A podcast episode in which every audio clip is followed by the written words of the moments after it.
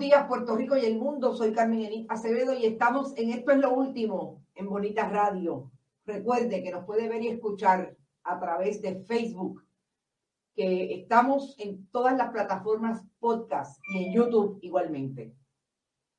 Hoy vamos a comenzar a hablar sobre el Código Civil y tenemos en línea telefónica al amigo y abogado eh, activista de derechos humanos, Osvaldo Burgos Pérez, para hablar un poco sobre lo que dijo la gobernadora ayer que firmó el Código Civil.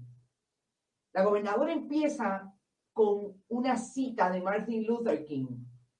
Increíblemente, la gobernadora, yo no sé si alguien le habla de lo que son los contextos y de que, cuáles son las proyecciones de comunicación que los gobernantes tienen que dar precisamente en un momento en que ella no ha dicho nada sobre lo que está ocurriendo de violación de derechos civiles y humanos en Estados Unidos, la gobernadora, para hablar del Código Civil, abre su alocución que iba a ser un mensaje, pero como yo no sé quién en Fortaleza sabe lo que hay que hacer, no le dijeron a la Comisión Estatal de Elecciones, como viene obligada a hacerlo en años de elecciones, sobre todo ella que es precandidata a la gobernación, que iban a utilizar la eh, fuente de eh, WIPR para emitir ese mensaje.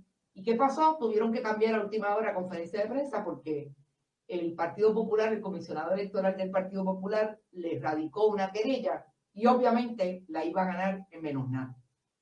Así es que la gobernadora utiliza el, uno de los salones de la fortaleza para decirle al país que ese código civil que ha sido aprobado sin intervención del país, que va a ser el, la víctima de ese código civil, que va a ser el que va a tener que hacerlo todo de acuerdo a como dice ese código, no fue consultado, no hubo vistas públicas, se hizo como siempre en puerta cerrada, con fundamentalistas religiosos incluidos.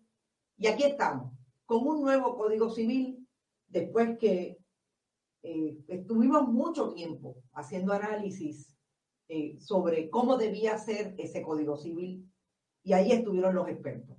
Vamos a hablar con el licenciado Burgos. Licenciado, buenos días. Buenos días, Carmen, y a los que te escuchan.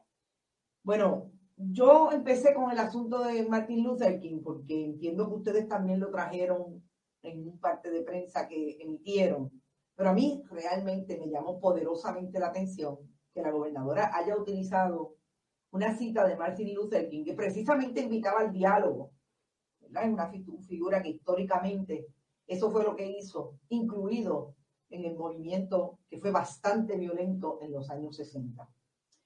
La gobernadora habla de consenso. Aquí hubo consenso, licenciado. Mira, lo primero, lo primero que te tengo que decir es lo antipática que resulta la utilización de, de las palabras Luther King en voz de la gobernadora. Máximo cuando, como tú dices, no ha dicho una sola palabra sobre la situación que se está dando en Estados Unidos. Y cuando esta misma gobernadora, siendo secretaria de justicia, fue la que criminalizó a una niña en Carolina, en el área de Carolina, eh, porque se defendió del racismo del cual era víctima. Y es la misma que siendo gobernadora hace unas semanas indicó que no entendía que había racismo en aquellas imágenes que publicó el Departamento de Salud en el contexto del COVID. Así que eh, parece que alguien le dijo que el asunto de Martin Luther King era trending topic y ella lo utilizó sin, sin, sin contexto, ¿verdad? Y sin conocer lo que significa la figura de Martin Luther King, particularmente en la búsqueda de consenso eh, para tomar decisiones sabias en términos de la administración pública. Este, este código es producto de muchas cosas, pero ninguna es el consenso.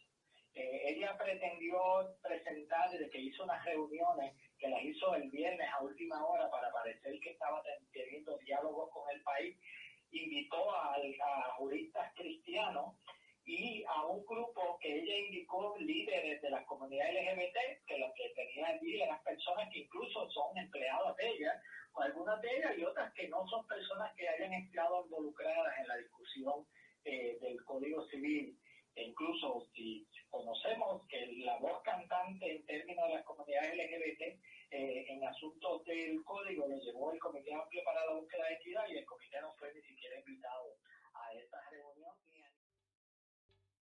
¿Te está gustando este episodio? Hazte fan desde el botón apoyar del podcast de Nivos. Elige tu aportación y podrás escuchar este y el resto de sus episodios extra. Además, ayudarás a su productor a seguir creando contenido con la misma pasión y dedicación.